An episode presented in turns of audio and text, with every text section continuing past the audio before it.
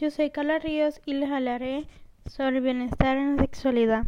Tener salud sexual no solo se trata de la ausencia de enfermedades o malestares, sino un bienestar integral, físico, mental y social.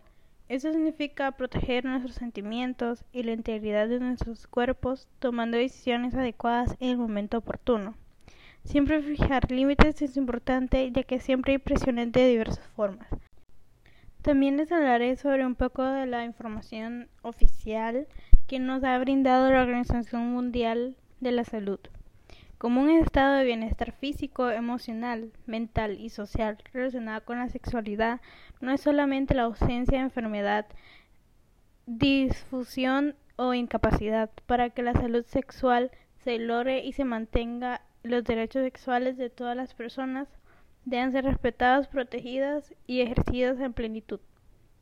Por su parte, la Organización Panamericana de la Salud ha definido la salud sexual como la experiencia del proceso permanente de la consecución y bienestar físico, psicológico y sociocultural relacionado con la sexualidad. La sexualidad es un aspecto central del ser humano a través de su vida e incluye sexo, identidades y roles de género, orientación o preferencia sexual, erotismo, placer, intimidad y reproducción.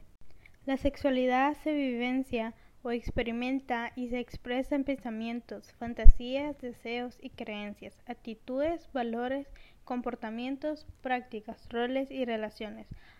Aunque la sexualidad puede incluir todas esas dimensiones, no todas se vivencian o se expresan siempre. La sexualidad es influenciada por la interacción de, factores biológicos, psicológicos, sociales, económicos, políticos, culturales, éticos, legales, históricos, religiosos y espirituales.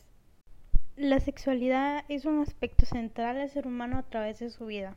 Ambos organismos consideran que, para que pueda lograrse y mantenerse la salud sexual, deben de respetarse los derechos sexuales de todas las personas. En efecto, para lograrlo. La OMS asegura que se requiere un enfoque positivo y respetuoso de la sexualidad y las relaciones sexuales, así como la posibilidad de tener relaciones sexuales placenteras y seguras, libres de coerción, discriminación y violencia. La salud sexual es el resultado de un ambiente que reconoce, respeta y ejerce estos derechos sexuales. También les estaré hablando sobre unos cuantos derechos a la sexualidad. El derecho a la libertad sexual. La libertad sexual abarca la posibilidad de tener la plena expresión del potencial sexual de los individuos. Se excluye de forma coerción, explotación y abusos sexuales en cualquier tiempo y situación de la vida.